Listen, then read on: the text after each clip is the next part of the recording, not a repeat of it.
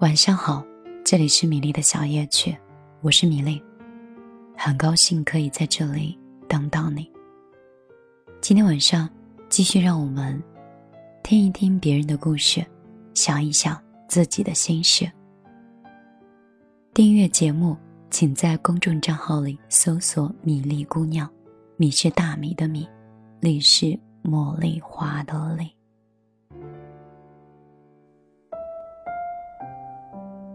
你在线，我也在线，但我的尊严也在线。我是还爱着你，但是我永远都不会再告诉你。朋友问我，二零一八年你最骄傲的一件事是什么？想了很久，我说，最骄傲的一件事，大概就是一段感情要结束了，哪怕是痛不欲生，也没有去祈求和挽留。你说，谁不曾经历过一次不甘心的分手呢？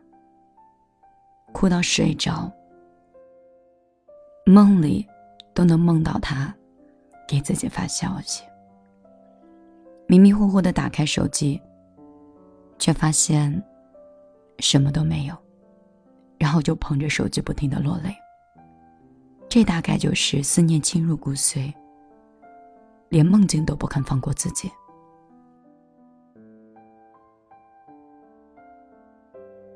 你一遍一遍的翻看着曾经的聊天记录，忍不住去看他最近关注的是什么，听的是什么歌，甚至忍不住对他新发的一段状态揣摩很久。你就靠着这些止痛，却如同饮鸩，哭得呼天抢地，过得痛不欲生。但是你却从来不肯放下尊严，说一句：“我什么都可以改。”你能不能回来？似乎大部分的成年人都会在爱情和自尊面前选择自尊。为什么呢？因为自尊换不来爱情，但是可以撑着我们度过这段艰难的时光。失恋三十三天里，黄小仙追着前男友的车试图挽回。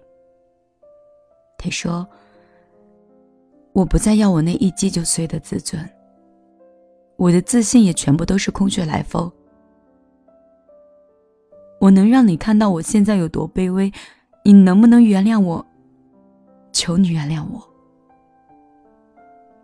黄小仙没有追上那辆车，而是被王小贱一巴掌给拍醒了。清醒后的黄小仙说：“尤瑟纳尔说过一句，我一直觉得无比刻薄但又无比精准的话。世界上最脏的莫过于自尊心。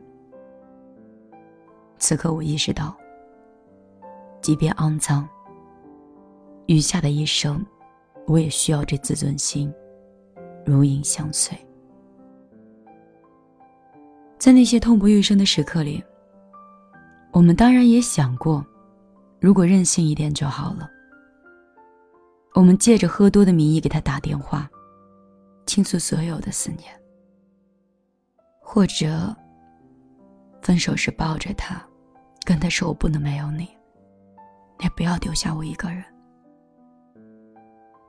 哪怕只是发一条消息给他，然后迅速的撤回。假装是自己发错了，然后创造一次短暂的和他说话的机会。小说《遥远的救世主》里，芮小丹和丁元英说：“我把一个女人所有的自尊和底线都给你了，不管你是否接受我，我都不后悔。”谁都没有办法安慰一个有自知之明的人。我们其实不是怕丢掉自尊，只是我们自己心里太清楚了，对方心里根本没有自己，太清楚自己的付出对他来说只是负担。如果丢掉自尊心可以换来你，我愿意。但我很清楚，哪怕我丢掉了我的自尊，我的一切，在你看来，我依然什么都不是。被爱是幸运的，或许我没有那么幸运，只能靠自尊死撑着，让自己离开的背影看起来更好看一点。我不稀罕你的抱歉，也不会去求着你留下来。我要的是这样对等的关系：起点的时候我们彼此相爱，结束的时候我们互不打扰。我想要你知道，我们始终势均力敌。刘若英说：“多年之后。”我们才足够成熟的明白，原来当初困在各自内心的自卑，才是两个人不得不分道扬镳的理由。那些拥有的都拥有了，那些过去想拥有的，已经不想再拥有了。晚上好，这里是米粒的小夜曲。好像每到新年的时间。有些恋爱就显得那样不堪一击，或轻轻一碰，就像泡沫一样碎掉了。每到年前的时候，就成为了自己精神上很难熬的一个阶段。我总想你应该也是吧，或是催婚、催嫁，催促我们在二零一八年不愿意面对的很多事情，在新的一年。就像是总结一样看得那么清楚。不过这对我来说倒也是一件好事儿，希望你的心态也是。如果那些不爱你的人，即使是分手了，留在二零一八年又能怎么样？即使是不爱你的人，又带进了二零一九年，他不是还是没有那么真诚和那么深情的爱你吗？那些不喜欢的工作。即使是明年再来又怎样？那依然是不喜欢。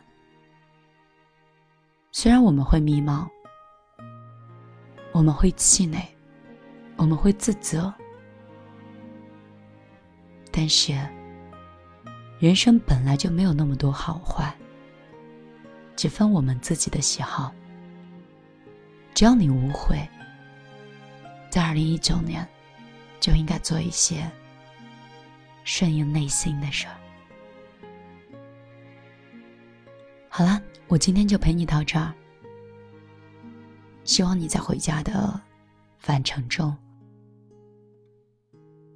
在飞驰的动车上，或是在睡不着的卧铺里，有米粒这样陪着你。即使是找不到一个打电话倾诉的人，我每天。都会用这样的方式，一点一点的陪着你。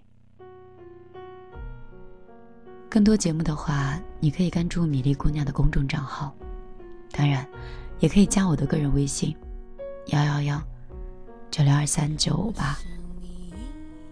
我的生活很平淡，同时也很伤感。我像是情歌唱的太深重，